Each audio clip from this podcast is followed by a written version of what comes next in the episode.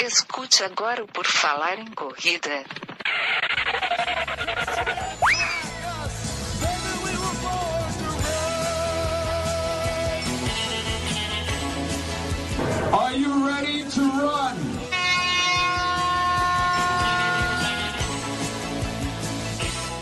Estamos dando início, começando agora mais um episódio do podcast do Por Falar em Correr, esse podcast tão antigo, tão longínquo que está aí, começando mais uma vez um episódio para você conhecer uma história de corredor, uma história de uma pessoa com a corrida, com outras maratonas, maratonas, corridas em trilhas e tudo mais. O meu nome é Enio Augusto e hoje eu vou conversar aqui com o Chico Ottoni, Francisco Ottoni, que vai nos contar um pouco da sua história. Tudo bom, Chico? Seja bem-vindo. É, boa noite, bom dia dia, né? Ou boa tarde para quem está escutando o podcast. É um prazer estar aqui, Enio. E vamos falar do que a gente mais gosta, né? Vamos lá e vamos começar do comecinho. Francisco, o Chiquinho lá pequenininho, ele praticava esporte?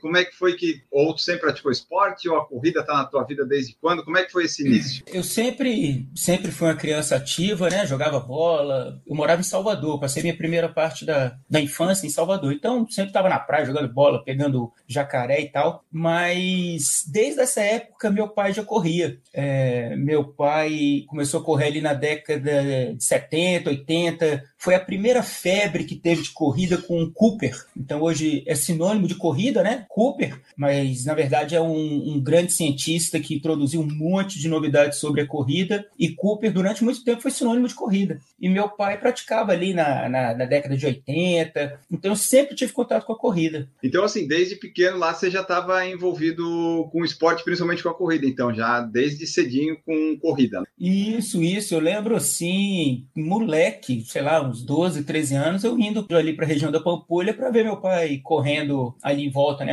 Eu não, eu não lembro exatamente a distância, porque quando a gente é criança tudo é longe, né? Verdade. Mas devia ser uma, era uma rústica. Antigamente corrida chamava rústica. E aí ele fez uma rústica ali na Pampulha de 5, de 10 e ganhou uma medalhinha pequenininha. E então essa era a origem da corrida mesmo. E logo depois, né? Eu com, com 17 anos, 16 anos na época de vestibular, é, comecei a correr me dedicar, fazer assim, sair de casa para correr, né? E aí começou a minha vida na corrida, então já corro aí há 30 anos. Ah, começou relativamente cedo, né? Com 16, 17 anos, geralmente que, quem começa assim é mais esse pessoal que às vezes acaba virando profissional, que por algum acaso começou, né? Mas a pessoa que é mais amadora, assim, começar logo cedinho é raro, ainda mais na, na tua época, né? Pô, 30 anos era é, 90, sim. né? E assim, a gente acha que a gente controla a vida da gente, mas na verdade são as circunstâncias, né? Que nos conduzem. E eu lembro que eu tava, aquele vestibular, né? Ano de vestibular estudando e tinha que fazer exercício. Eu gostava de fazer exercício. Só que meu esporte era futebol. Pô, para futebol você precisa de pelo menos mais 10 bobos, né? Fazer uma partida. E corrida não. Você pega seu tênis e vai embora. E por coincidência aqui do lado da minha casa tinha uma pista de, de corrida. Uma pista de Cooper, né? Na época era pista de Cooper. Então eu pegava o tênis, saía para lá, corria. Eu lembro até hoje, cara. Você tá falando, tô lembrando. A primeira vez que eu consegui atravessar essa avenida eram 1.500 metros. Aí eu, putz, corri 1.500 metros sem parar. E aí era minha, minha folguinha para dar uma corridinha, voltar e voltar para os livros. Ah, você começou a correr, mas aí nessa época era meio que para dar uma aliviada assim nos estudos, era isso? Exatamente. Ali entre, entre um intervalo e outro, né, que de uma matéria para outra, saía meia hora, sei lá, 40 minutos. Eu nem tenho ideia do tempo que eu corria, né? Mas era isso, corria 3 km, 2 km, uma coisa assim muito, muito pequena mesmo, porque nem tênis para corrida tinha, não. Você pegava o tênis que você usava para ir para a escola e ia correr. Ah, pois é, porque é desde a década de 90, né? Como é que tu viu assim essa evolução, essas mudanças? Porque hoje 2021, né? Aí lá para 90, é, como é que foi, é, tipo, materiais mudanças, treinamentos. Como é que tu cara, viu isso tudo? Que tu participou, né, de tudo? Participei, cara, participei. Eu tive o primeiro GPS da Garmin, era o modelo 101. Eu lembro que eu, na época, eu morava em Campo Grande, Mato Grosso do Sul, e volta e meia eu ia pro Paraguai fazer aquelas comprinhas, né? Então eu tive acesso ao, ao Forerunner 101, era um troço gigante. e eu comprei aquilo e minha mulher falou assim: você tá maluco? Por que você pagou caro nesse negócio aí? E pra quê? Você nem corre direito. E nessa época, né, que já tinha o Forehand, mas não tinha tênis de corrida. A gente ia comprando tênis, assim, aleatórios, experimentando, até achar um que não machucasse o pé, que não desse bolha. E aí entrou a década de... Nove... Década de 2000, na verdade, na, ali na 2005, 2006, que aí a gente começou a ter acesso a tênis de corrida. E mais provas. É, eu lembro que eu, eu fiz a primeira volta da Lagoa em 99, era pouquíssima gente. E aí eu, em 2001, eu fui embora de Belo Horizonte e fui morar no Mato Grosso do Sul, que então não tinha corrida nenhuma mesmo. E eu só voltei a correr provas em 2005, porque lá não tinha prova, não tinha o que fazer, era, você corria por correr. E aí quando eu voltei aqui para Belo Horizonte, cara, eu, já tinha o boom da corrida, né? Já tinha toda essa essa febre aí que já vem durando aí, sei lá, 15, 16 anos. E só por curiosidade, esse relógio GPS você comprou em que ano? Tu lembras? Foi em 2002, 2003. O 101? O 101. E funcionava direitinho o GPS e tal, ou era um negócio Cara, ele, ele funcionava direitinho. Até hoje eu tenho no meu Garmin Connect algumas corridas que eu fiz com ele. E ele era grande, era muito grande. Ele estragou umas duas vezes porque não resistia à água. Era, assim, teoricamente era resistente à água. E aí eu tomei duas tomei uma chuva, estragou. Aí eu fui lá no Paraguai e troquei. Tomei outra chuva, estragou. Aí eu fui no Paraguai e troquei e não corria mais na chuva com ele. Boa. E ele durou bastante tempo, durou bastante tempo. E dele eu já saltei para esses mais modernos, né? Redondinhos, bonitos, que dá até para usar no, na vida civil. É, porque esse 101, é que você falou, foi a primeira versão, né? Nunca é bom comprar a primeira versão de nada eletrônico, porque sempre vai ter alguma coisa que eles que vai estragar o que eles Cara, vão melhorar, mas você não né? tem a ideia do que era um GPS de pulso, era uma coisa assim fantástica. Eu já tive contato com o GPS antes, quando eu, que eu estava no exército em 94. O GPS que a gente usava no exército veio assim, foi o primeiro GPS de uso militar para o exército brasileiro e caiu na minha unidade. Cara, era um, um troço gigante, era um troço gigante, uma tela preta que você não enxergava nada, mas marcava a posição, né? Era um, era um GPS militar. E aí depois de, sei lá, oito anos, nove anos, que eu peguei aquele GPS que cabia no pulso, cara, e dava sua pulso. Putz, tem, eu tenho que ter esse GPS. Sim. Mas a época foi fantástica, não, não me arrependo, não. Maravilha. E daí, como é que foi esse negócio da corrida aí? Tu começou assim a treinar mais certinho, visando provas de repente, ou melhorar ritmo, pace, aumentar a distância? Como é que foi que tu chegou nessa parte? Que antes ali, né? Tu acompanhou teu pai lá, depois 16, 17 vestibular, mas daí como é que foi que a corrida assim, tu, pô, vou treinar ou vou começar a correr com mais consistência? Cara, era só volume. Ia pra avenida e corria. Aí corria 5, 6, 7, eu fui aumentando o volume. Eu lembro que para a volta da Lagoa, né, de 99, eu corri 15 aqui na avenida. Falei, pronto, vou para os 18. E, e era assim, só volume. E eu fui levando nessa toada, só correndo da minha cabeça, que desse vontade, até minha primeira maratona, que foi em 2010. Eu fiz assim, fiz meias, várias meias, e fui baixando o tempo da meia maratona. E aí chegou num dia que eu terminei a meia maratona do Rio, até lembro. E olhei assim, o pessoal falou assim: cara, que legal essa, essa história de, de maratona. Vi o pessoal chegando assim, arrebentado, né? Eu lembro, eu lembro que eu terminei a meia, fui para casa, tomei banho, voltei e tava o pessoal correndo ainda. Eu, cara, como é possível isso? Isso não, não, é possível alguém correr tanto. E aí eu, na mesma maluquice, fazendo volume, indo, indo, indo, fiz minha primeira maratona em 2010. Fiz um sub 4, mas cheguei assim, terrível, terrível. E aí eu percebi. Que você fez? A primeira foi a do Rio mesmo, em, em 2010. Tá. Acho que foi 3,52. Tava assim, bem, bem, bem acima do peso, não. Tava acima de um peso decente, né, para corredor. E cheguei assado, com, com, com o mamilo doendo, kit completo, pacote completo. Sim. E aí você percebe que não dá para se aventurar depois de um determinado ponto. Eu vou te falar que até uma meia maratona você faz ali só rodando. Mas ali, depois que você entra pro, pro, pra maratona e vira jogo de gente grande, você precisa de orientação. E aí, em 2010, logo depois da maratona, eu entrei numa assessoria de corrida. Então, desde então, você tem treinador, é isso? Desde 2010. Desde 2010 passei por vários treinadores e, e, é legal, né, cara? Porque hoje eu, eu, eu, formo no final do ano em educação física. E desde o primeiro treinador que eu tenho, Yuri Lage, eu tenho um pouquinho de cada treinador que passou por mim. Que eu passei por eles, na verdade, né? E assim, estilos completamente diferentes. A minha primeira assessoria era total forfã. Eu até conversei com ele outro dia, né? Tem o quê? Dois meses, três meses. E eu falei assim, poxa, cara, sua assessoria era muito forfã. Eu acho que eu fiquei meio estagnado um tempo. Ele falou assim: não, cara, é outro perfil de atleta. E eu tenho dó de fazer meus atletas sofrerem. E, E isso me ajudou muito hoje, né? Eu já tenho meus alunos, né, como, como estagiário, e isso me ajudou demais a identificar em cada aluno o que ele quer da corrida e, e saber que não existe um relacionamento certo com a corrida. Você não tem que procurar performance, você não tem que ser forfã. Cara, você tem que fazer o que você gosta. E o treinador tem que fazer essa leitura e dar pro atleta o que ele quer. Pô, tem atleta que não quer correr mais de 40 minutos, tá errado isso. Ah, pois é, né? Faz ali o quarentinha dele três vezes por semana e tá ótimo. Cara, tá ótimo. Tem atleta que quer fazer maratona em 5 horas. Pô, beleza. Tem atleta que, que toma anabolizante para correr mais rápido, amador, que não faz sentido nenhum, não vai mudar nada na vida dele, baixar 5 minutos ou 10 minutos o tempo dele. Mas o cara quer, beleza. O importante é ser feliz, né? Ah, isso, isso, isso é muito importante, que gente feliz nunca enche o saco. Essa, essa, isso é verdade. Mas daí assim, Só ó. Essa felicidade dela foi encher o saco.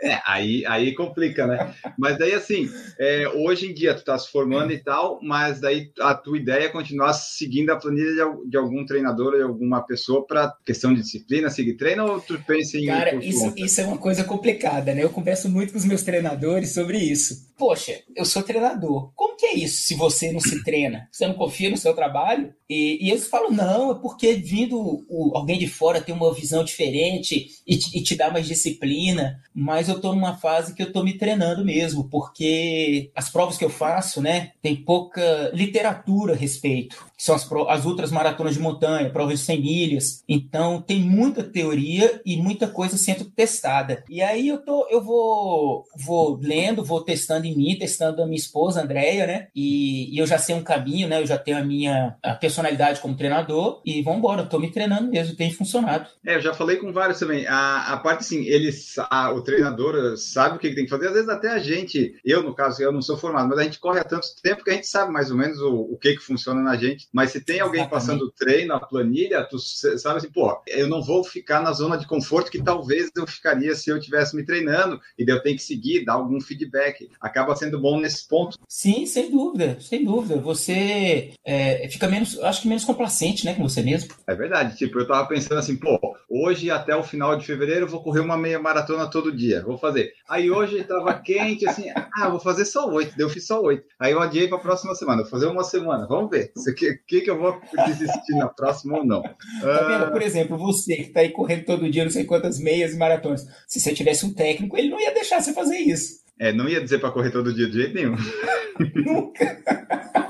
Bom, olha só, você falou ali que hoje está é, fazendo lá trilhas, ultras e tal. Eu quero ver como é que foi essa descoberta, que você começou correndo distâncias menores, imagino eu. Aí conta para nós como é que foi isso. Ah, foi fazer a volta da Pampulha, daí fez meia maratona, aí você fez várias maratonas, ou daí você, putz, isso aqui é legal, correr longa distância. Como é que foi essa sua descoberta para ir mudando, né? Tanto para ultra quanto para trilha, asfalto, montanha, essas coisas. Eu comecei, eu praticamente comecei a treinar em maratona, né? Quando você começa a fazer maratona, você vai ler a respeito e descobre Boston. Eu falei, pô, Boston é legal. E eu tinha um tempo de 3 horas e 30 e precisava de 3 e 15 para ir para Boston. E aí eu programei assim, pô, vou, eu vou fazer a próxima. Não, eu tinha 3 e 40 Falei assim, ó, vou fazer a próxima 3 e 30 depois faço uma 3 e 23 depois eu faço meu Qualify 3 e 15 E só aí já foram quatro maratonas. E aí qualifiquei para Boston, fui para Boston, eu e minha esposa fomos atrás das majors. Aí fiz Chicago, fiz é, Nova York, é, Berlim e Tóquio. E no final das contas ficou faltando só Londres, que é. Tem 10 anos que eu tô no sorteio de Londres. Beleza, essa fase de Majors eu encostei. E aí entra a fase de turista. Puxa, vamos correr em Paris. Fomos em Paris, fomos não sei onde, fomos não sei onde. Encerrou essa fase de turista. E, paralelamente a isso, eu tava tentando um sub 3. Depois de Boston, próxima etapa era o sub 3. E pá, pá, pá, treinei, treinei, treinei. E aí eu fui tentar em Berlim, em 2012. Cara, assim, foi catastrófico. Uhum. É, um, é, um, erro que eu cometi na época, né, que, que eu aprendi, é que eu treinava o pace pelo meu GPS. E nem liguei que o GPS marca 5 segundos por pace mais rápido, né? E aí quando eu tô lá na maratona, assim, cara, que eu dei o primeiro lap no quilômetro, eu falei, cacete, cara, eu vou ter que correr acima do pace que eu treinei. E fui levando. E aí no final foi que desastre, né? E com isso, deu uma desanimada, e meu treinador da época falou assim, cara, por que você não tenta com rates? Correios é a sua cara, porque você é um cara resistente. E eu, o que, que é Correios? Aí eu fui olhar assim, cara. Cara, que doideira. Em 2013 fui pra Correios. No ano seguinte, né, do Sub 3 frustrado, fui pra Correios. E, cara, é de enlouquecer a Correios. Você já teve oportunidade lá? Não, eu só vejo vídeos e relatos de YouTube e de podcast que eu faço aqui com o pessoal. Todo mundo fala. Cara, é de arrepiar. O tal do Xoxolosa, até hoje eu escuto Xoxolosa, eu me arrepio e eu sei cantar ela inteira. É uma coisa de arrepiar. Eu falo para todo mundo, quem tem uma relação afetiva com corrida, tem que fazer com redes. É, ah, então, é corrida sua na sua essência. Ultra, ela já foi a com redes, é isso? Já foi a com redes. Você já, já foi já tipo na Boston das, das Ultras. Você já foi na mais, né? A mais. Ah, sim, cara, porque eu nem quis fazer, porque o pessoal faz a transição ali pelo Two Oceans, né? Mas eu falei, ah, não, vamos, vamos para África do Sul, vamos pro, pro completo. É, é, assim, depois que começa a fazer maratona, a meia perde a graça, né, cara? E aí quando você vai fazer uma ultra, e a principal ultra de asfalto é a com redes, Cara, você não tem a motivação de, de fazer uma menor. Eu preciso muito disso, do medo de não completar a prova, sabe? É uma das coisas que me faz sair de casa para treinar. É pensar assim, cara, se você não treinar, você não vai completar. Aí isso me tira da cama e me põe para treinar. É porque você sabe que até maratona você completa bem, né? Cara, eu, se, eu, se eu chegar, se eu chegar para mim aqui, ó, daqui a 15 dias vamos correr uma maratona, eu, vambora, tô pronto. Isso Cara, eu não preciso treinar para correr maratona. Não, não quero soar assim soberbo, mas, cara, não é mais um desafio, né? Eu já, eu já conheço os atalhos todos, eu já sei como hidratar, como tomar gel, eu já sei o meu pace de completar, o meu pace de, de ir para performance. Então não, não tem mais aquele, ah, aquela vontade de, de treinar para isso. Então, tipo, hoje maratona você não faz mais assim para tempo, você, meio que você colocou de lado esse negócio tem... sobre três. Minha última maratona foi foi para uma maratona do Porto em 2016, em novembro de 2016. Depois disso, eu não fiz mais nenhuma prova de asfalto. Nem de asfalto? Nem de asfalto. Me afastei completamente. Ah, não, mas então, mas aí então, tipo, você fez a com Reis lá, outra de asfalto, aí como é que foi essa continuação de outras Beleza. E aí, cara, em 2013, eu falei assim, Andréia, minha esposa, né? Vamos correr? Aí ela falou assim: eu não, nunca que eu vou, nunca que eu vou correr 90 quilômetros. Eu falei, então tá bom.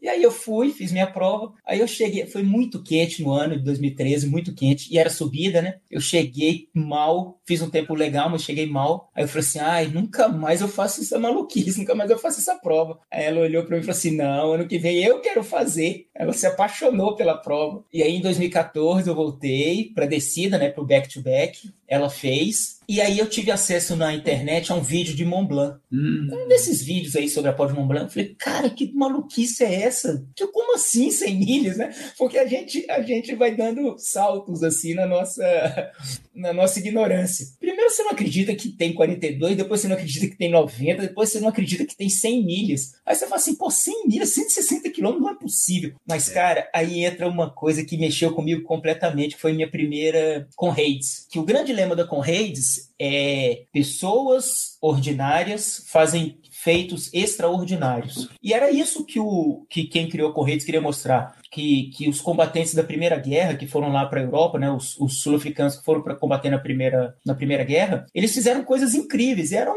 pessoas comuns do povo sul-africano. E, e, a ideia é essa, mostrar que, que qualquer pessoa pode fazer isso. Então é engraçado que ao mesmo tempo que ele mostra que você não é especial, porque tem ali 15 mil pessoas fazendo aquela mesma coisa, ela te mostra que você é capaz de fazer o que você quiser. Que se você treinar, se você tiver disciplina, você é capaz de qualquer feito físico. E depois da corrida eu não tenho medo de mais nada. Isso mudou muito na, na, minha, na minha relação com a corrida. E aí, cara, eu vi essa prova de 100 milhas e falei assim, cara, é essa, essa é a próxima etapa. Só que você saltar de 90 quilômetros no asfalto, uma prova de 8, 9 horas, para uma prova de dois dias, cara, é, é aquilo. Você precisa de uma orientação diferente. Demorei quatro anos para me preparar, né? De 2014 para 2018, foi minha primeira 100 milhas, só me preparando para fazer uma prova de 100 milhas. Porque dali, né, você sobe. Quando você sai do asfalto, você diminui pela metade a distância do treino. Essa é meio uma regra de ouro do treino. Você corre maratona de asfalto, vai pro treino, vai para onde 21 de treino. E aí eu desci para 50 quilômetros. Fiquei um tempo fazendo 50 quilômetros na trilha, passou para 80, faz umas provinhas de 80, passa para de 100, faz umas provinhas de 100, e até que você termina uma prova de 100 e fala assim: tô pronto, tô pronto para 100 milhas. E aí vambora. Aí você começa a treinar e vai. Ah, mas é legal que você fez essa evolução aí nos quatro anos, né? Senão você, ah, sair da corrida já vou fazer ano que vem, né? Você conseguiu, foi treinando certinho, a orientação foi boa, né? Para fazer as provas curtas, vamos dizer assim, né? De 80, 90 quilômetros, para daí poder fazer a de 100 mais tranquilo. Sim, mas o próprio Mont Blanc estimula isso, né? Porque para você se inscrever para a prova principal, que é Ultra Trail do Mont Blanc, tem várias provas menores, de 42 até 330 quilômetros. E para você se inscrever nas provas, você precisa fazer algumas provas antes para se qualificar. Então, não é possível você entrar no trail na trilha e já ir correr o Mont Blanc. Você precisa ir de pelo menos dois, três anos fazendo as provas ali de 100 km para ir para a prova de 100 milhas, que é o evento principal. Tá, e eu vejo aqui no, no perfil, aqui no Instagram, você colocou duas vezes Ultra Trail Mont Blanc e uma vez Ultra Trail Monte Fiji, né? É, essas são as, é, são as maiores distâncias que você já fez ou são as provas mais emblemáticas da Ultra? Porque essa coisa de Ultra eu não entendo direito ainda. a Ultra, assim, Qual que é mais famosa, né? Uma introdução da Ultra, né? As Ultras maratonas de, em trilha, elas têm as distâncias clássicas, que são 50 quilômetros, 50 milhas, 100 quilômetros e 100 milhas. E aí, a, a principal prova do, do, do, trail no mundo é a prova de 100 milhas do Ultra Trail do Mont Blanc. É, é a prova ícone. Quem ganhou as 100 milhas do Mont Blanc é o principal atleta de trail daquele ano. E aí, eu não queria já iniciar lá, eu já queria ir para o Mont Blanc com alguma certa experiência em 100 milhas. E outra prova que, que me, me atraía muito era do Monte Fuji, que é uma prova muito tradicional no mundo das ultras, corre em volta do monte mais famoso do, do Japão. E aí foi em abril de 2018 eu fiz essa primeira prova de 100 milhas. E em agosto de 2018 eu fui para minha segunda prova de 100 milhas, que foi no Mont Blanc, mas foi assim um desastre total, desastre total. É, foi uma noite muito gelada, a primeira, no... a primeira noite, né, foi gelada. São quantas? É duas geralmente que faz essas provas? Dois Sim, dias? a gente, isso é. Cada, cada prova de 100 milhas tem um tempo de, de para completar, né? A do Monte Fuji foram 32 horas tempo bom. Mont Blanc, ela tem a, o campeão faz em 20 horas e você tem até 43 horas para completar. E você larga 6 horas da tarde em Chamonix, no pé dos Alpes, e já pega, já corre ali duas horinhas de dia e já entra na primeira noite. E se você for um cara mais ou menos comum, a segunda noite está garantida também na montanha. E nessas provas aí dá para dormir ou dormir não não faz parte, não é uma opção? Ah, isso é, isso é uma loucura, cara, isso é uma loucura. Na primeira vez, eu, eu nunca vou pensando em dormir, eu vou para correr o tempo inteiro. Foi o que eu fiz lá no Monte Fuji, 32 horas, não foi tranquilo, óbvio, mas fui lá fazer. E aí, quando chegou na, na segunda prova, que foi no, no Mont Blanc, eu tive uma noite desastrosa, é, passei muito frio, muito frio, e na segunda noite não conseguia ficar em pé. E aí eu parei numa barraca e pedi assim, cara, eu vou dormir meia hora. E lá é, em alguns pontos de apoio, tem uma barraca com várias camas. Você entra e fala assim, eu quero dormir 15 minutos, eu quero dormir meia hora. E aí o cara, o, o staff, né, te indica a cama que você vai ficar, anota seu número, passa aquele tempo, ele vai lá e te acorda. E é engraçado, cara, que eu cheguei assim podre, aí eu falei assim, cara, eu quero dormir meia hora. Aí ele me indicou a cama, você fecha o olho, ele te cutuca. Passou meia hora. É inacreditável. Você pisca, passa meia hora. E eu acordei assim, inteiro, zerado. Levantei assim, com tanta disposição que eu pensei assim, cara, vamos completar. Só falta 50 quilômetros. E aquilo na minha cabeça era logo ali. Eram 12 horas de prova.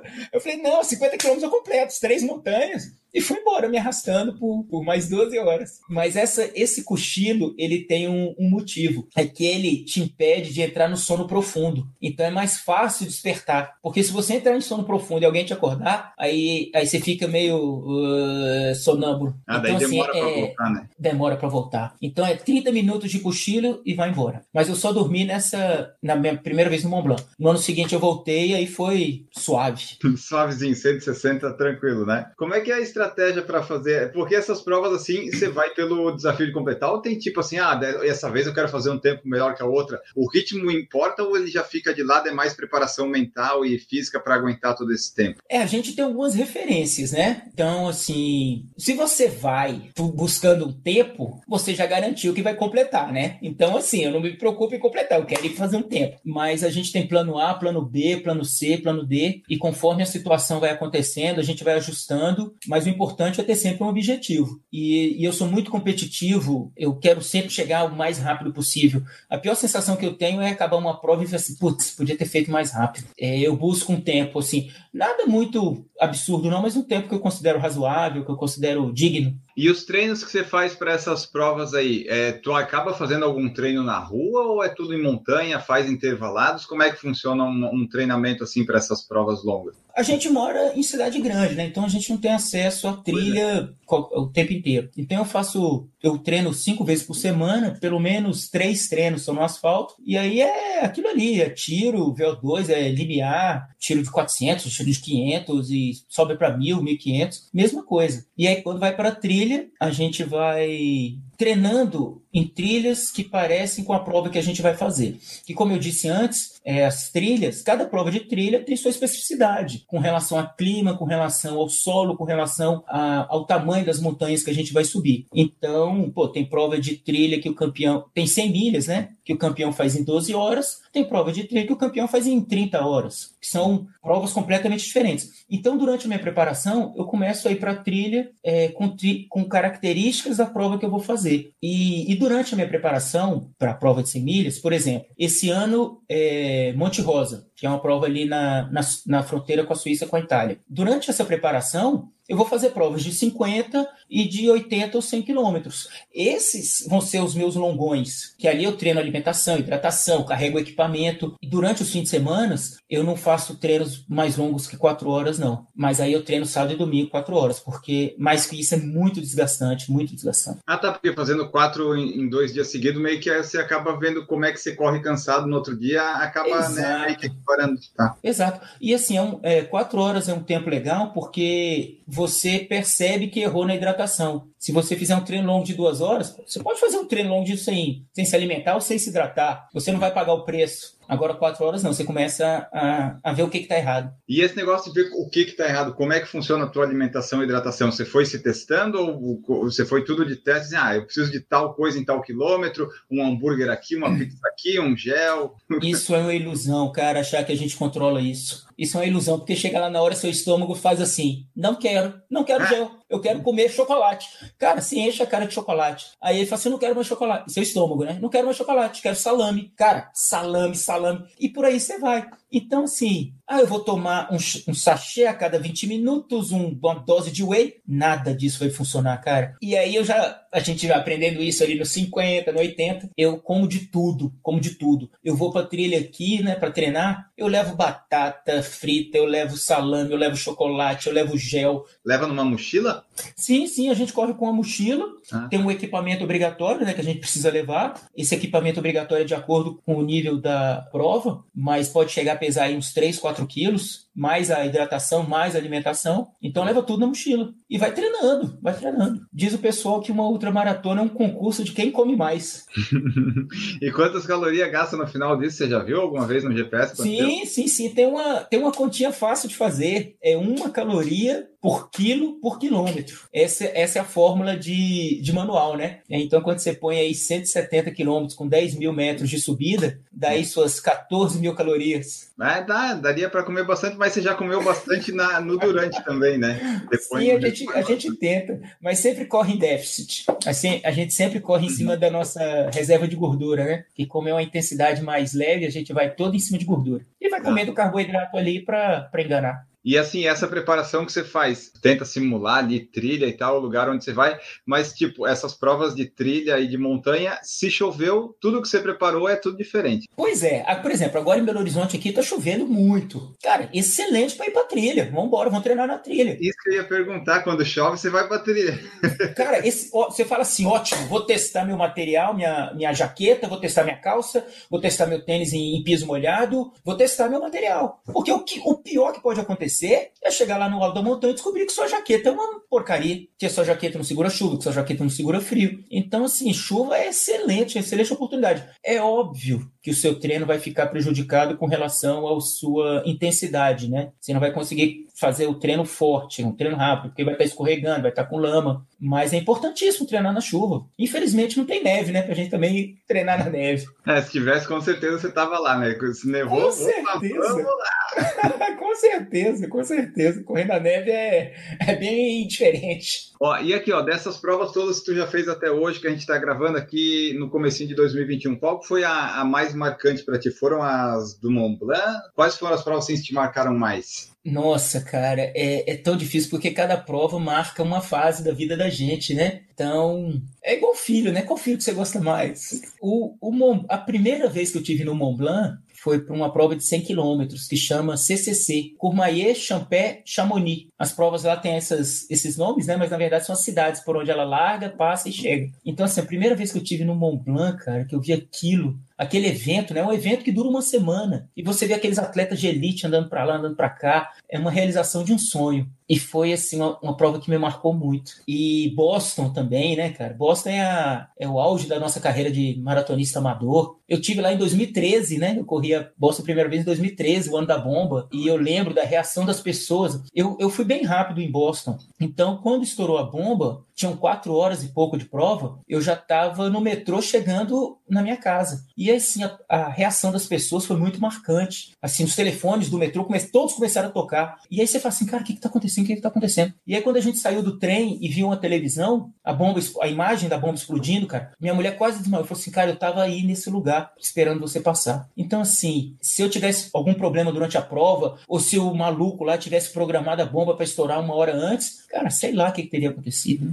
Então, assim, pelo que eu vi, tu participou das provas marcantes de cada tipo Boston da maratona, Comrades da ultra em asfalto e da Mont Blanc, que é a ultra em trilha e montanha, né? Isso, cara, isso, exatamente. Mas você sabe que é um assunto que vai surgir, né? A prova que, que eu ainda tenho mais sonho em fazer, cara, é o Western States. Western States é uma de 100 milhas, não é? É uma 100 milhas nos Estados Unidos. É a primeira prova de 100 milhas que teve no, no mundo, né? Assim, como prova organizada. E a história dela é fantástica, cara. Era uma, é uma corrida de cavalo. Chama Western States Cup. Era uma corrida de cavalo para mostrar que o cavalo conseguia correr 100 milhas em 24 horas. E aí o um maluco lá fez a prova a cavalo, gostou, voltou no ano seguinte, e na véspera da prova, o cavalo dele ficou doente. Aí ele foi pro bar beber, né? Isso é sempre, cara, é, tem sempre um bêbado no meio, né? Claro. E aí ele tá bebendo no bar, o amigo dele falou assim: pô, cara, faz correndo. Aí ele olhou, pô, pois é, vou fazer correndo. E naquele ano ele fez a, essa prova de cavalo correndo. Fez as 100 milhas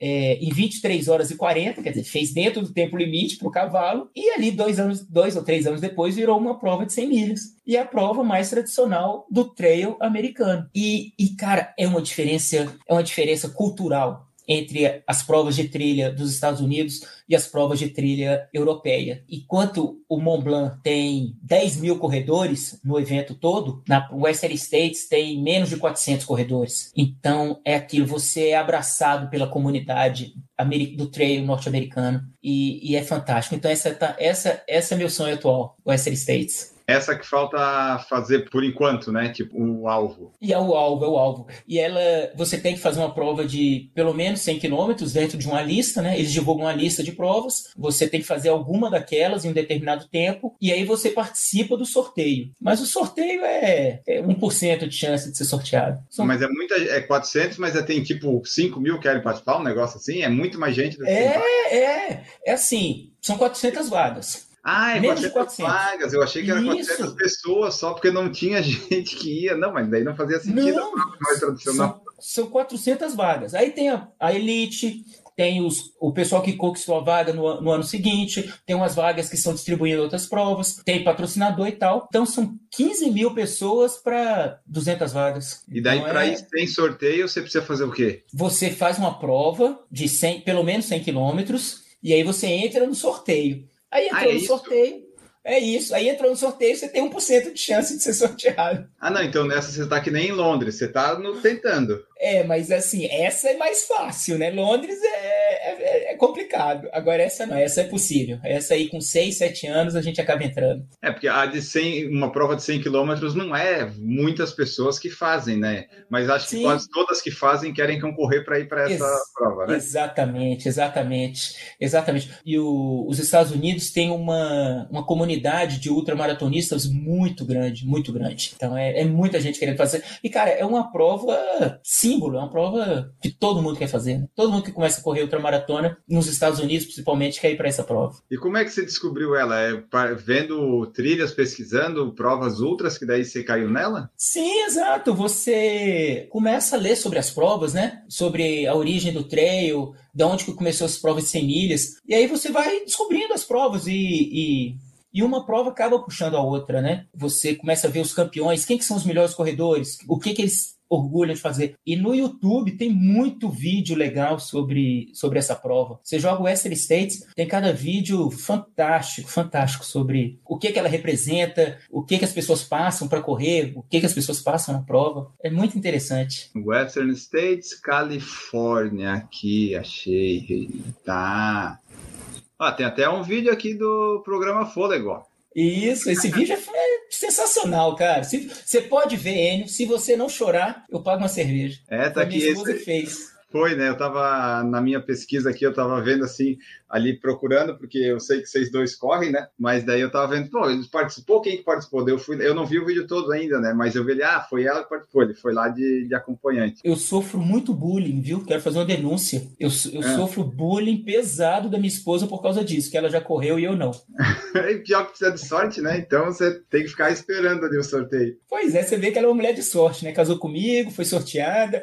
E não é só isso, não. Essa é uma prova mais rápida, né? É uma prova que, que a trilha é mais horrível e ainda descida. Hum. Então ela fez essa prova em 29 horas. E ela também joga na minha cara que ela tem um tempo melhor do que eu em 100 milhas. Ah, boa! É, aqui o negócio é pesado, cara. Aqui não é fácil sobreviver, não. Eu, eu tenho aqui o contato dela, eu vou falar com ela. Provavelmente daqui a algumas semanas eu vou falar com ela pra gente gravar também, daí eu vou, vou confirmar essas coisas todas também. ela vai contar outras histórias, mas na verdade eu que tô falando a verdade. Ó, ela tá aqui no chat aqui, ó, falou que, dá, que dessa daí é só ter sorte. Paulo Abreu tá aqui também, boa noite. Daiane Silva, boa noite, parabéns, treinador Kiko, obrigada por ajudar a mamãe aqui que treina com os filhos, profissional excelente. E o Maurício Geronasso também tá aqui, boa noite, pessoal que mandou mensagem. Aliás, aqui, ó, o Paulo Abreu que tá aqui no chat, ele mandou duas perguntas ali na, nas figurinhas do Instagram que eu coloquei, né? Ele perguntou aqui, ó, a UTMB seria Boston das corridas da montanha, que é o que eu mencionei antes, acho que é, né? Tipo, você conseguiu correr a Boston das corridas de todas as distâncias até agora, né? Falta essa dos Estados Unidos. É diferente, cara, é diferente. Eu acho que Boston tem mais representatividade porque você conquista sua vaga em Boston. Você tem que fazer um índice. E Mont Blanc não, você completou algumas provas, foi sorteado, pagou, você larga no Ultra Trail do Mont Blanc. Mas não tem então, limite de, termos... de, atletas lá de vaga para daí, tipo, ah, eu quero ir para Mont Blanc e não consigo? Não tem isso? Tem, mas assim, é, até, até essa pandemia, né, que mudou muita coisa, você entrava no sorteio. Na terceira vez, você já entrava direto para o TMB. Então, assim, eu vejo o TMB um desafio é, econômico, Cara, você precisa juntar dinheiro para fazer essa prova. É uma prova cara. Então você, quando chegar lá, você fala assim, cara, eu venci, eu juntei dinheiro, eu tenho algum sucesso, eu tô aqui. Mas é, é diferente, né, cara? Quando você conquista seu lugar ali na pista, ali no, no, no asfalto, é diferente. Então, Boston significa mais. Agora, assim, o problema de Boston, dentro de um evento, é que ela divide as atenções com as outras majors e com a Olimpíada e com o Mundial. Então, assim, vai ver corredores maratonistas discutindo qual que é mais legal. Ah, Berlim é mais legal porque é mais rápida. Ah, não, Nova York por causa da cidade. Ah, não, mas Boston qualifica. Quando se trata de corrida em trilha, é unanimidade. O Ultra Trail do Mont Blanc está acima de tudo e muito acima de tudo. Então, é, é, é, é diferente e acima são... até na altimetria, né? mas é que tá. Ela não é a prova de 100 milhas mais difícil, não. Tem provas bem mais casca grossa, né? Tem, tem uma ótima, cara, que é... Durante um tempo teve até um, um documentário no Netflix ah, Ela sim. chama ba Barclays, Barclays Marathon. Isso. E assim, a prova é uma loucura, uma maluquice, é coisa de gente sádica para masoquista. O organizador chama Lazarus Lake. É o cara mais sádico que existe na face da Terra. E é uma prova de 100 milhas que pouquíssimas pessoas completam. Eu vi esse documentário, foi quando eu vi num voo, uma, uma parte na ida e uma parte na volta. O velhinho é muito. Ah, ele aproveita dos é caras. É muito legal, né? Mas Deu vontade de, de fazer? Não, em mim não. Eu, eu, eu tenho vontade de ficar. O meu limite é até 42 quilômetros. E por enquanto eu não estou passando disso, não. Cara, eu, não... eu, eu, vou te falar aqui, ó. Maluco você já é. De estar tá correndo todo dia. Isso é verdade. é uma questão só de direcionar sua maluquice. É, vamos, vamos ver mais pra frente isso. Eu tenho que ir me acostumando com a distância, né? De repente fazer vários treinos de 42, aí vamos. Mas assim, cara, sinceramente, você acha que correr 100 milhas é mais difícil fazer, que fazer isso que você, que você, tem, que você vem, vem fazendo, né? Você tá correndo há quanto tempo direto? Hoje que a gente tá gravando são 268 dias. Você correu todo dia? Todo dia desde 27 de maio de 2020. Ó, ó, olha só, olha só, de maluco pra maluco. Você é mais maluco que eu.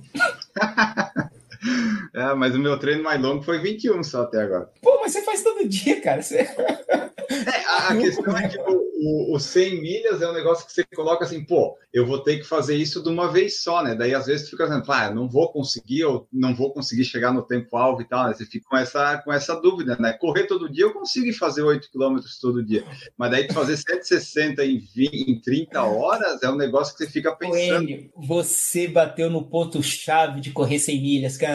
Você consegue fazer 8 km com quais leg? Sim. Pois é, é isso que a gente pensa na, nas 100 milhas. Você corre 8 km, senta, toma um gel, toma água fala assim: vou correr 8 km. Corre 8 km, senta, toma um gel, toma água, vou correr 8 km.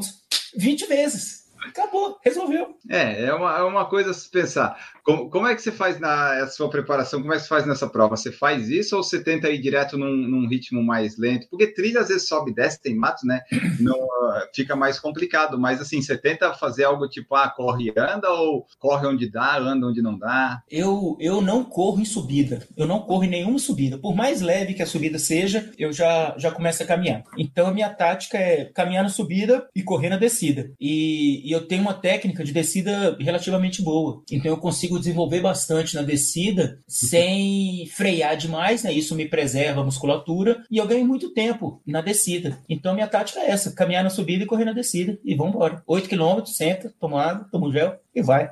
Boa. E é ali que você falou, né? A gente, a gente pensa, a gente sabe, vê que vai correr 160. Ah, tu faz algum tipo de estratégia mental, alguma coisa assim? Pra, porque eu acho que a parte física é importante, mas a mental nessas provas longas é muito mais, né?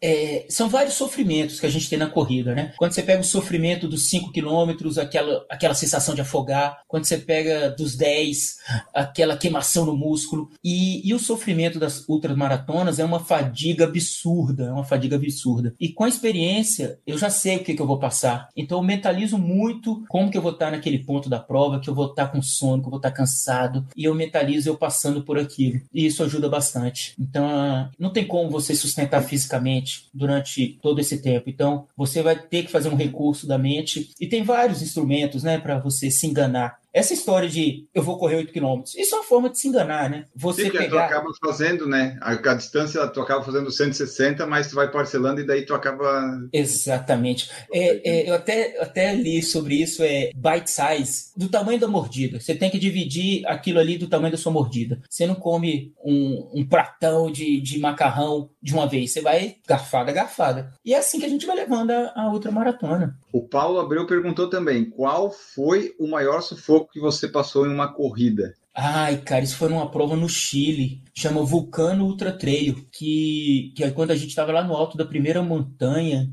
bateu uma ventania, uma tempestade, um frio. Eu nunca passei tanto frio na minha vida. E, cara, bateu um vento, uma ventania que arrancou todas as marcações. Arrancou todas as marcações.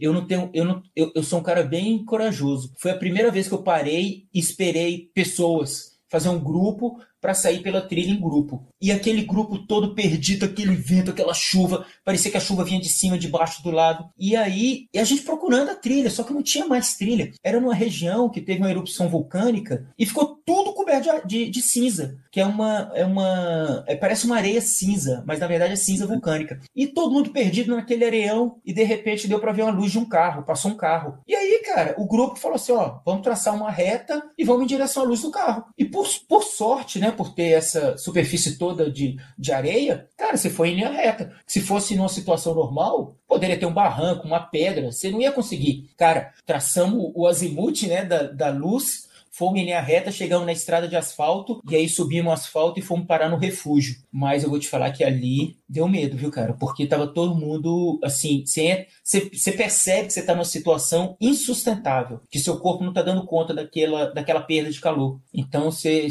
tem que sair dali rápido. É, porque as provas, essas aí em trilha e montanhas, ah, essas aí que são no frio ainda, né? Tem isso, você tá lá cansado, você tá correndo, aí de repente do nada você fica perdido. Aí você fica pensando, pô, e agora, né? Pra onde é que eu vou? O que que eu vou fazer? Porque essas provas, elas têm esses riscos, né? Que eu acho que já tá embutido quando você se inscreve, eu não sei bem, mas não é toda organização que acompanha os corredores todos que consegue saber onde é que eles estão, né? Tu não tem como gerenciar tudo isso, né? Como que eles gerenciam? Por exemplo, nesse caso, que é um, é um trecho crítico da prova, né? E, e a organização sabia que no alto da montanha o tempo estava ruim. Então, no pé da, da trilha, tinha alguém da organização anotando o número de quem estava subindo a montanha e falando: põe o casaco, tá frio, põe o casaco, tá frio. Então, e quando você chega no, no alto da montanha, tem outro staff anotando: Fulano chegou, Fulano chegou. Então, eles sabem, mais ou menos, quem que está naquele trecho. Se determinado corredor some, eles falam assim: qual foi a última pessoa que anotou o número do corredor? Ah, foi nesse ponto. Ele chegou no ponto seguinte? Não. Então ele já sabe que o corredor está perdido naquele trecho. Mas controle, controle, assim, cada corredor com GPS, online, isso é muito raro de ter. São poucas provas que tem. O Paulo também perguntou qual seria o maior longo para fazer uma prova de 100 milhas. No teu caso, você usa as provas tipo de 80, 100?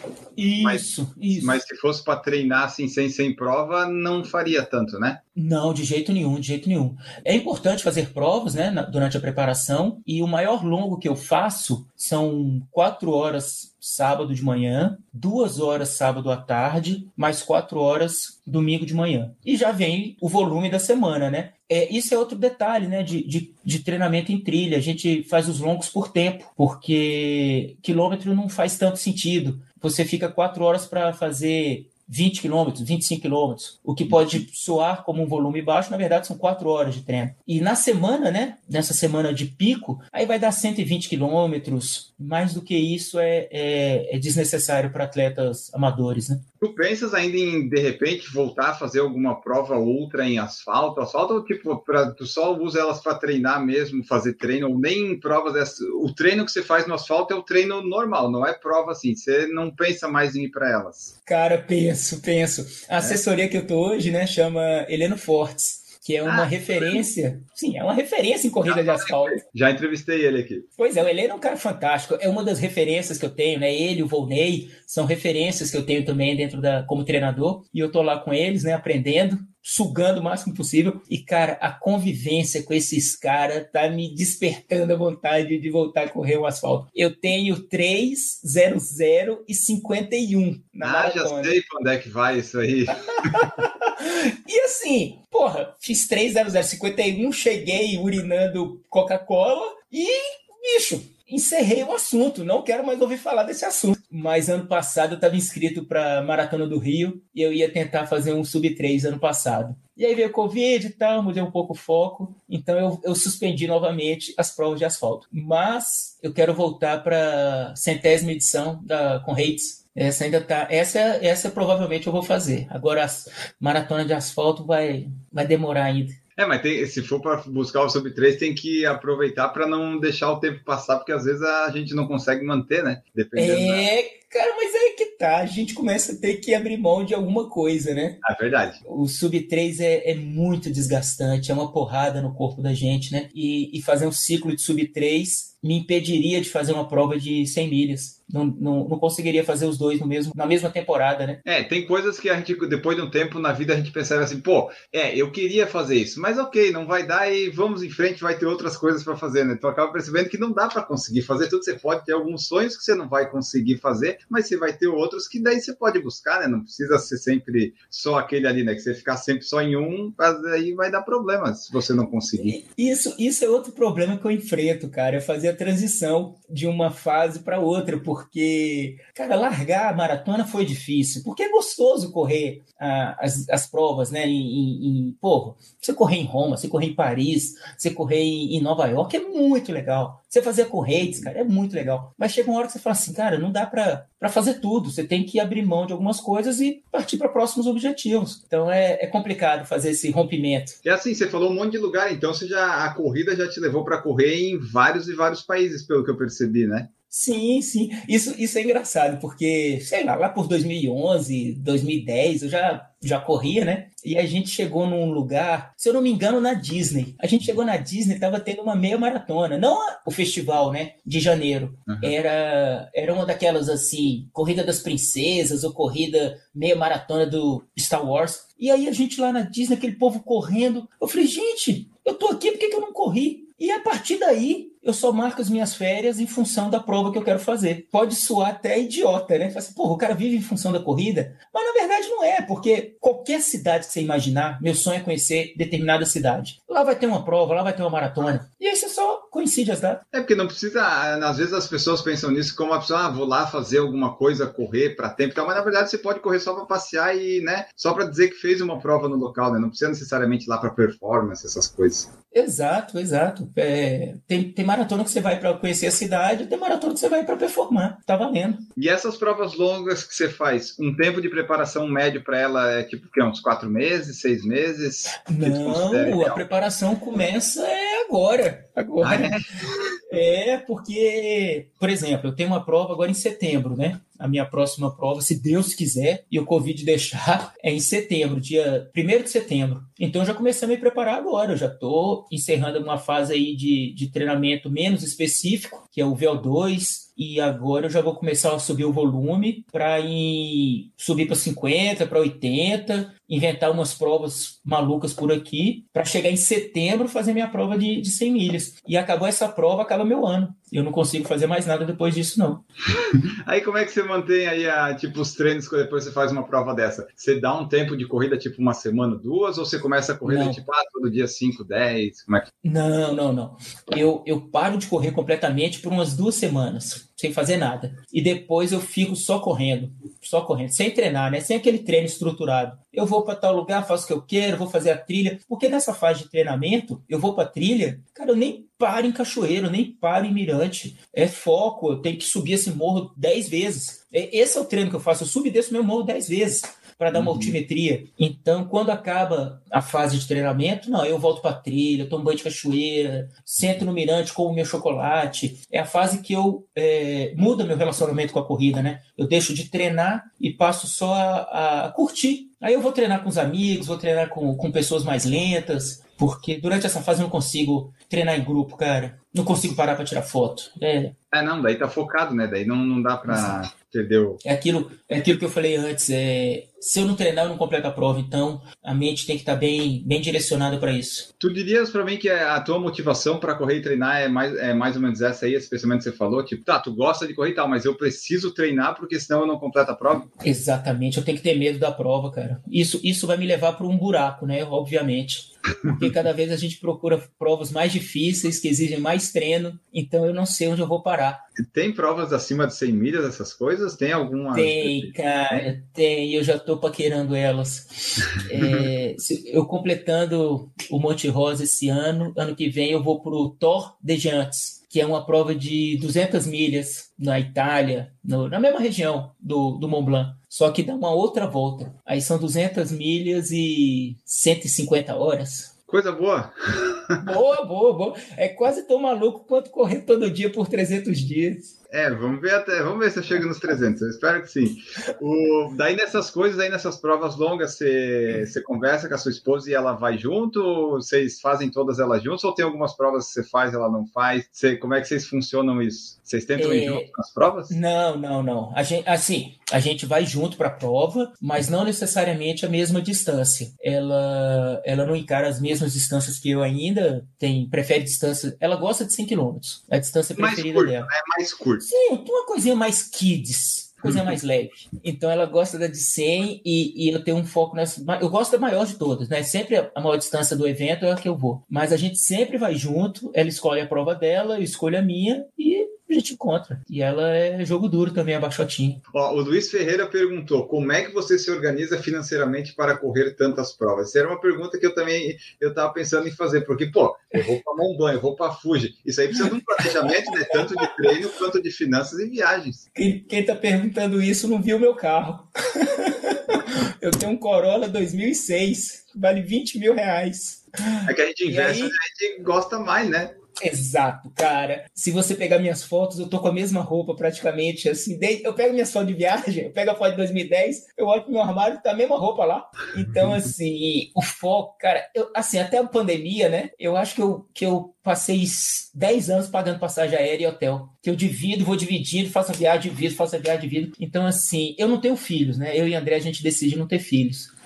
Então, a nossa vida gira em torno da corrida. A gente treina muito. Então, fim de semana a gente não sai. Não, não sai na sexta, porque tem que acordar cedo para treinar sábado. Sábado volta do treino arrebentado, então não sai sábado. E domingo tem que. Então, assim, a gente tem uma vida bem, bem tranquila, né? A gente não, não sai muito, a gente não viaja aqui muito pelo, pelo Brasil. Então, a gente divide tudo, planeja e vamos embora. E outra coisa, né? A gente aproveitou um dólar bem barato aí um tempo atrás, né? Agora que ficou mais complicado. Ah, verdade, porque até quando eu viajei viajei em 2019 ainda estava 4,10, é alto, ok, mas era um valor que dava para levar. Agora você vai viajar, tá 5,80, 6, quando você vai comprar tá quase 7 os negócios lá em euro, libra, é tá bem mais complicado, né? Até acho que quando 2015, 16 estava mais tranquilo, talvez 17, né? Eu lembro que eu fui, eu fui correr a maratona de Miami, eu paguei acho que 500 reais na passagem de volta para Miami. Então, e a gente fazia as contas e falou assim, cara, é mais barato a gente ir para Miami correr do que ir para Recife. Correr no, no exterior não é caro, não. Depende do, do que a disposição que você tem, de onde você vai dormir, do que, que você vai comer. Então, quando você põe na ponta do lápis, cara, antigamente, né? Hoje não. Hoje uhum. eu vou ter que reformular aí meus planos. Vai Mas antigamente. Uma, uma, só por ano, né?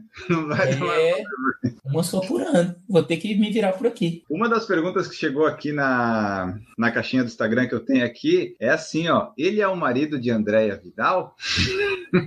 Não, não, não. Ela é a mulher de Chico Ottoni. Tem essa questão, né?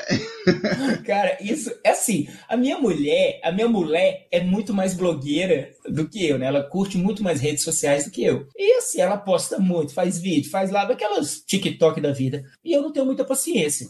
Então, quando a gente chega em qualquer lugar, cara, todo mundo conhece ela. André Vidal, André Vidal. Até por conta do vídeo, né? Da Western States, que, claro. que muita gente viu e tal. E, cara, o pessoal vê, André Vidal, é você, adorei seu vídeo. Aí olha para mim, você é o marido de André Vidal?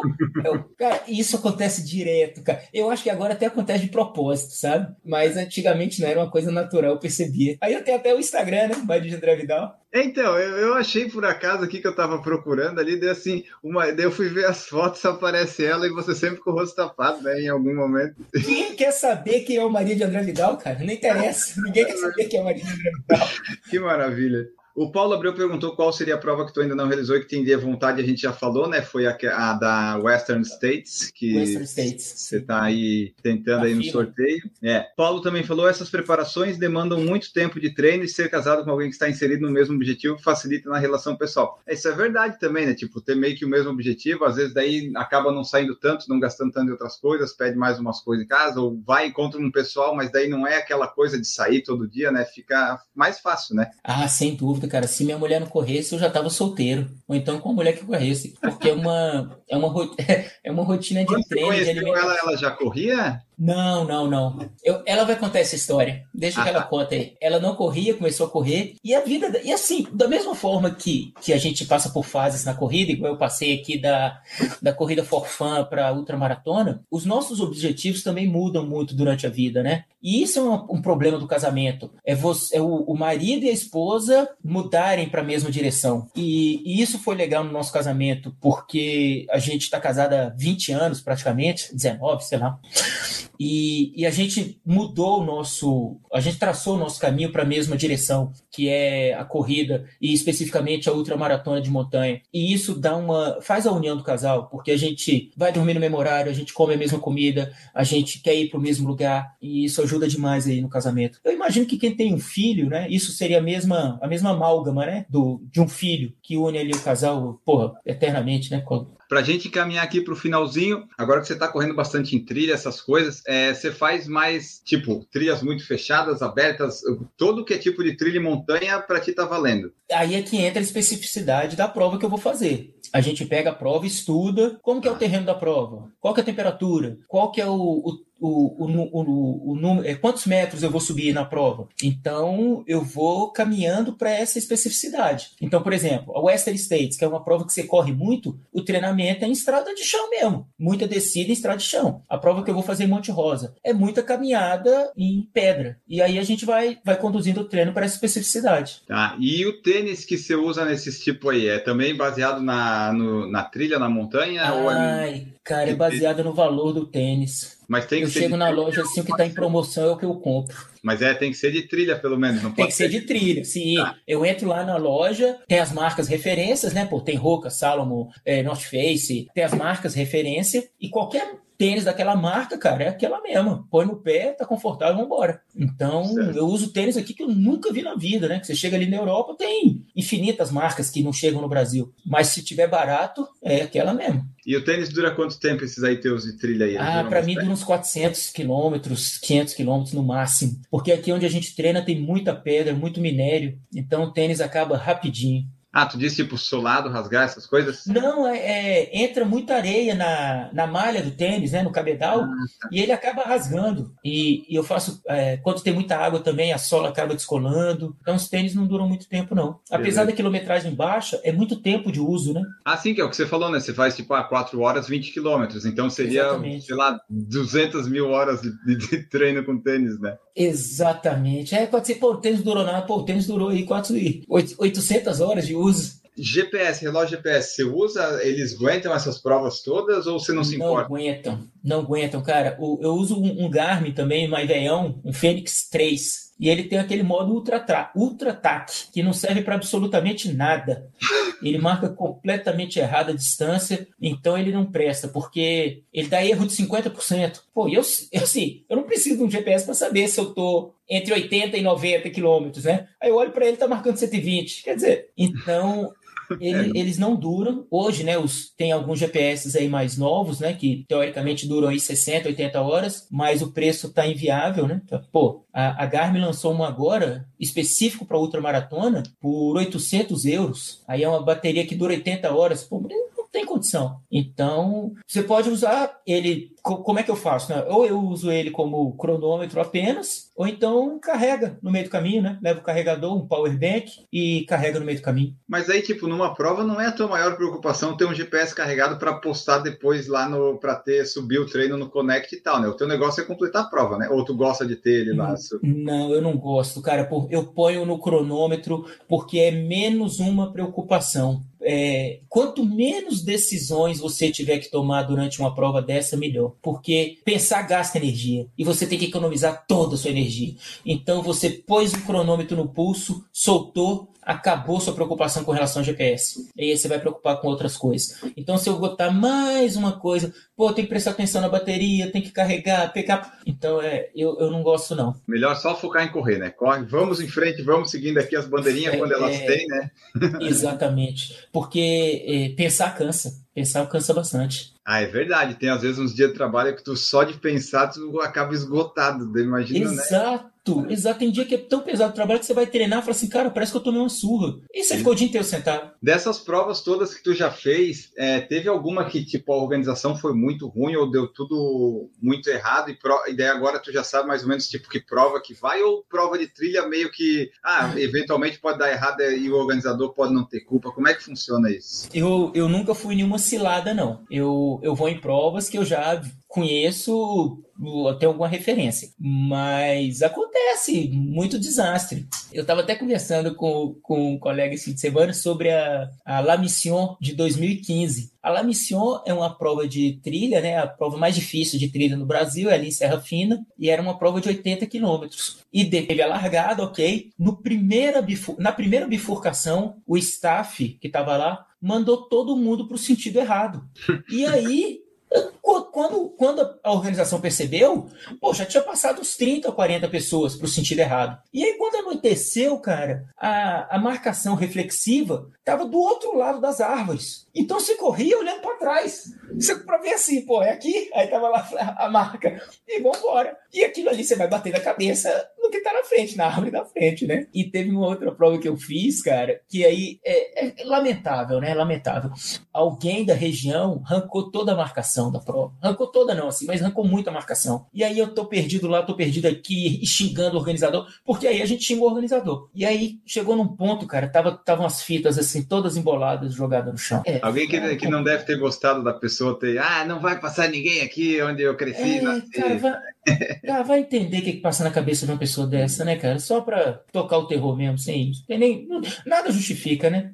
A princípio, eu não vejo motivos, né? Vai saber, é. né? Mas a princípio não, não teria porquê. É. Ali no Instagram você disse que é secretário-geral da ABCT, Associação Brasileira de Corrida em Trilha. É, de tanto gostar de trilha, criaram uma associação e daí você faz parte. Explica para nós o que, que é isso. Isso. É uma associação que a gente, o principal objetivo, né, é fomentar a corrida em trilha. E nesse momento a gente está tá querendo que as pessoas se juntem à associação para ajudar a associação, porque todos nós fazemos parte dela, né? E, e a gente está é, tem um site, né, abctrilha.com.br, as pessoas podem se associar e a gente quer que as pessoas participem, sejam com ideias, com projetos, é, qualquer coisa que vá estimular a prática do treino, que é muito pequeno o treino no Brasil, é muito pequena a cultura de, de outdoor, né, no Brasil. E foi um convite que eu recebi do Sidney Togumi, que é uma grande referência no treino nacional, e, cara, é, é uma figura, né? Que quando ele te chama, você vai. E, uhum. e aí no caminho ele te explica o que, que é. E aí a gente está nessa. A corrida em trilha é uma modalidade de atletismo, né? Vinculada à Confederação Brasileira de Atletismo. E se você, você imagina a maratona, que é uma prova fantástica, ela é meio maltratada pela CBAT, você imagina a corrida em trilha, como é que é vista dentro da CBAT. E a gente tem que mostrar para a CBAT que a gente precisa também desse apoio dela, né? Porque passa por ela, por exemplo, formar a seleção brasileira de corrida em trilha, passa pela CBAT, passa pela CBAT fazer os campeonatos é, estaduais e o campeonato brasileiro de corrida em trilha. E a gente precisa levar isso pronto para a CBAT, porque se esperar a CBAT setar e organizar o treino brasileiro, nunca vai acontecer. E a nossa ideia é essa, é, é estruturar, fomentar o treino e já mostrar para a CBAT assim, alguma coisa, né? um caminho para a gente seguir. E esse público de corrida em trilha e montanha, tu que está aí acompanhando já um montão de tempo, tu acha que ele cresceu, que ele diminuiu, que ele estagnou? Como é que está essa adesão do povo à trilha? Vem, vinha subindo bastante o número de praticantes. Com a pandemia, o número de pessoas na trilha aumentou assustadoramente. Tem muita gente nas trilhas agora, seja caminhando, seja trotando, andando de bicicleta, indo para a cachoeira. Então, assim, e, e, e, é sintomático. Tem o um lockdown, fechou a academia, vai todo mundo para trilha. Na semana seguinte a trilha está lotada. Então a minha expectativa, e de todo mundo da, da associação, é que com a volta das provas aumente o número de, de praticantes. E a gente imagina também que por serem provas menores, fora de, de núcleos né, urbanos, as provas de trilha serão as primeiras a voltar e que seja a retomada do esporte, né, da corrida. É verdade, a trilha tem mais chance de acontecer antes, né? É menos gente, menos contato, tem chance, né? Não precisa ser provas longas, tipo, a ah, prova em trilha de 5, 10, o pessoal vai acabar indo, né? Sim, sim. E, e assim, quanto mais longa a prova, mais espalhado ficam os, os, é os corredores, né? Então, a nossa esperança é essa. E, e hoje, infelizmente, a gente soube que a, a prova que abria a temporada do treino no Brasil foi, foi adiada, né? Que seria a Indome de Pedra do Baú, que é normalmente a, a primeira prova da temporada de treino. Ela foi adiada para junho, então continuaremos sem prova a curto prazo. E a Conrads também foi a, adiada, você viu? Ai, cara, aquilo dói meu coração. Eu tenho, uma, eu tenho um amigo que ele. E, e tem outra coisa, né, cara? Quem vai pro Correios volta maluco. Não sei se você já viu aí que o pessoal volta, só usa roupa da Correios, só fala em Correios, eu quero Sim. Correios. Esse colega voltou assim e já tá aí pro. Vai pro terceiro ano, né? Pra pegar o dele. É, é, é, muito triste, muito triste. Putz, quando ele ia pegar, daí, daí deu a pandemia e ele ia é. de novo e cancelou de novo. Não, e ele tá pro back-to-back. Imagina quem tá pro Green Number, Nossa. que é a décima corrida. Imagina esse pessoal. É, porque não foi nem adiado, foi cancelado, né? Pelo que eu vi aqui. E você, Enio. Agora eu, eu, que vou te entrevistar, cara. Você tem alguma, alguma vivência no trail? Você já participou de alguma prova de trail? Ah, sim, eu já fiz montanhus em duplas e ah. Eu já fiz uns montanhus aqui em Florianópolis, Santa Catarina. Mas assim, trilha e montanha não é. Eu gosto mais de ir para passear, andar, sabe, correr, treinar. Eu não, não é muita a minha praia, a minha trilha. Eu gosto do asfalto lisinho e plano, de preferência com uma leve descida. Esse é o meu cenário ideal. Mas assim, trilha para participar aí assim, treinada aí não, mas se for para passear lá, acompanhar, eu, eu gosto, sabe? mas de correr, correr, correr, eu fiz algumas, eu vi que né, não era muito, muito para mim aquilo ali. É por causa do pace? Você gosta de correr rápido? Exatamente por quê? É, tem isso também, porque eu, eu gosto, é, não corro rápido, né? Mas eu gosto de manter uma corrida, né, constante. E daí a trilha às vezes acaba não proporcionando isso. Tem que, ah, tem que subir, tem que ir galho, tem que escorregar, né? Vai fazer. Então eu, eu prefiro mais um negócio que eu consiga correr sempre, ainda que num ritmo ainda não do jeito que eu quero, mas não na trilha. Mas tem algumas que eu faço, que eu fiz, né? Só que assim, as provas em trilha, elas têm também, às vezes, um valor de inscrição mais elevado, né? Pelo menos na época que eu estava fazendo. E daí eu assim, pô, eu vou fazer essa de 5 ou 10 que eu estou pagando 90 ou aquela lá de 5 ou 10 que eu vou pagar 200, 300. Daí eu sempre ia na mais em conta também. eu, eu conheço uma pessoa que escolhe tênis assim. Ah, é? É, mas eu entendo, mas esse, esse é o problema do trail mesmo, né? a gente trocar o chip. Que é, é e também é a pessoa vibe, né? porque tem esse negócio que eu falei do, do valor, e a pessoa às vezes vê, porque no treino tu não vai participar de prova todo fim de semana, né? Tu vai fazer uma, sei lá, cada mês tal. Só que às vezes a pessoa quer. Nesse, eu não estou agora participando todo fim de semana, né? Já tive essa fase. Mas é, é mais compli é complicado a pessoa realmente ver assim, pô, tá, vai ser uma, duas a cada dois meses e tal, daí é um valor assim, e meio que equipara. Só que realmente tem isso. Tem que gosta mais da muvuca, né? Da corrida de rua, de lá e tal, e tem outros que já gostam mais da natureza e, e vai indo. Mas que bom que cresceu o, a trilha, né? Porque quando eu participei lá nos Mountain Dew em 2012, 13, 14, até tinha bastante gente. E eu, daí eu percebi que, tipo, apareceu muitas provas de trilha e parece que meio que é, espalhou. Antes, como tinha muita gente no coisa, daí começou a esvaziar, esvaziar. Aí comecei até a ganhar umas inscrições assim, nossa, tá assim? E, sabe? parece que foi tendo muito mais prova e daí foi espalhando os corredores. Aí parece que talvez tivesse mais gente participando, mas não parecia por causa das provas, sabe? Mas essa é uma discussão que a gente tem lá na associação, que a impressão que dá pelo aumento de número de provas é que aumentou a corrida em trilha, mas na verdade pulverizou, né? O número de praticantes não aumentou na mesma proporção do número de eventos. A Andréa falou que vocês foram no Costão do Santinho em 2018, no Montanha. Isso, Montanha do Costão do Santinho. É uma prova muito legal para transição de asfalto. Já tinha a prova individual em 2018? Como você assim? lembra? Não, porque o Montanha no começo, o Costão do Santinho era só revezamento, era dupla, quarteto e octeto. Aí, em algum Não. momento, ele passou para provas individuais, que acho que daí esse negócio de, de revezamento, acho que não conseguiu mais ter muita gente para fazer. Aí, ficou, ah. aí acho que ficou 8, 12, 20. Aí eu não lembro as distâncias mas daí então 2018 provavelmente deve ter sido individual para vocês terem. Foi, foi. Teve, se eu não me engano, 8, 14, 21 e 42. Ah, então foi isso. Todos individuais. Maravilha. A última que eu tenho aqui para perguntar e para fechar, Paulo Abreu perguntou qual a prova no Brasil custo-benefício que você indicaria para um iniciante? Aí a questão não é custo-benefício não, Paulo. A questão é o nível técnico da prova. É, para quem está iniciando, é uma prova pouco técnica e com poucas subidas. A e, distância e, é tipo, no máximo 10, no a, máximo a, 5? A distância é aquilo que a gente falou, é metade da, da distância que você faz no, no asfalto. Então, se você já é um maratonista, você pode ir para uma prova de 21. E procura uma prova pouco técnica que permita usar seu tênis de asfalto, porque provavelmente você não vai comprar um tênis para estrear na prova, né? Então, uma prova pouco técnica, uma prova com pouca subida, assim, que você consiga correr, né? Porque isso é um trauma também. Tem gente que pega o cara iniciante leva para uma prova que é cheia de lama. Aí o cara passa a prova inteira caindo na lama e fala, nunca mais eu volto. Então, a, a, a gente acabou de falar da Montandu. A Montandu tem provas muito gostosas de correr. E, e, e por exemplo, a Montandu Costão do Santinho ela é uma prova quase que urbana, né? Você, de Florianópolis, você vai para lá de carro e, e tá na largada. Corre pela praia, corre por algumas trilhas fáceis. Então, a minha sugestão é, são provas fáceis, com pouca altimetria. É, o Mountain Dew, pelo menos aqui as que tinha em Florianópolis, é legal porque Florianópolis tem umas opções nas praias de trilha que a pessoa consegue treinar. Né? Tem cidade que, tipo, tu tem que ir muito longe para pegar uma trilha, umas montanhas e complica para a pessoa, né? Sim, sim. É, é, São Paulo mesmo, né? São Paulo capital, o pessoal que treina aí tem que ir para Serra do Japi, para não sei onde. Então gasta muito tempo de deslocamento. Esse é um dos problemas da trilha também, né? O local para treinar. É verdade, porque se a pessoa gosta de trilha, ela tem que ir na trilha. E daí, às vezes, a trilha não. É tipo, tu tem que treinar em subida no asfalto para simular alguma coisa, né? E aí você vê os malucos arrastando pneu, carregando colete cheio de peso. Aí você vai, gente fazendo agachamento no meio da, da corrida. Aí você vê maluco de todo calibre. É, mas é, faz parte. É, é tudo maluco mesmo, né? Cada um com a sua especificidade.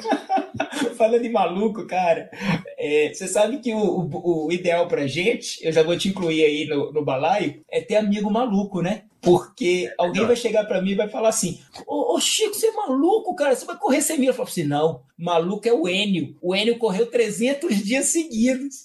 Então, pessoas como você me fazem me sentir normal. Muito obrigado, Enio. Que bom! Maravilha.